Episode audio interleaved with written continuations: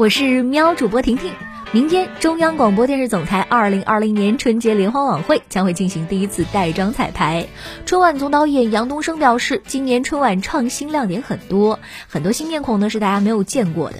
此前，他还表示，今年春晚将会非常的接地气，一是提高艺术性，二是提高老百姓满意度。此外，根据了解，今年的春晚将会在技术上有所突破。五 G 加四 K 加八 K 加 AR，尤其是增加了裸眼 3D 技术，会带来丰富多彩的视觉享受。今年你会守在电视机前看春晚吗？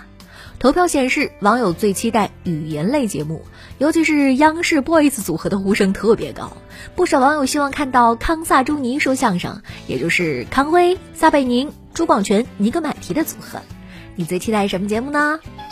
故宫年夜饭每桌六千六百八十八元，十二号成为了热搜第一名。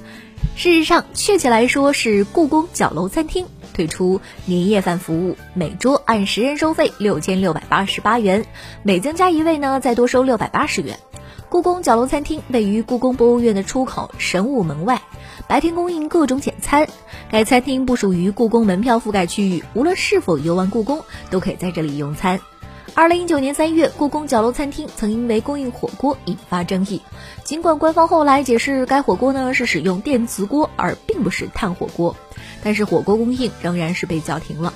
对于每天的接待量，工作人员表示，初步计划呢是中午和晚上都可以预定，但是考虑到要保证菜品质量，接待的数量肯定不会太大。工作人员表示，后续呢会推出年夜饭的菜单，不过饺子肯定会有的。同时还会制作一些和故宫的历史相关的菜品。此次近七千元的年夜饭被有些网友质疑故宫过度商业化，但是也有不少网友认为，结合时间、地段通盘考虑，这个价位不算很贵。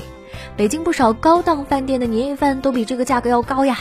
一位网友的诙谐评论获得了一点四万个赞，他是这样写的：“这个地段真不贵，只是高调了。请问是宫女上菜的吗？”老吃外卖，乳腺癌风险高百分之三十九。西班牙卡洛斯三世大学一项研究显示，平时不喜欢烹饪、吃外卖多的女性呢，比喜欢自己煮饭的人，罹患乳腺癌的几率高百分之三十九，患上侵袭性乳腺癌的可能性增加二点七二倍。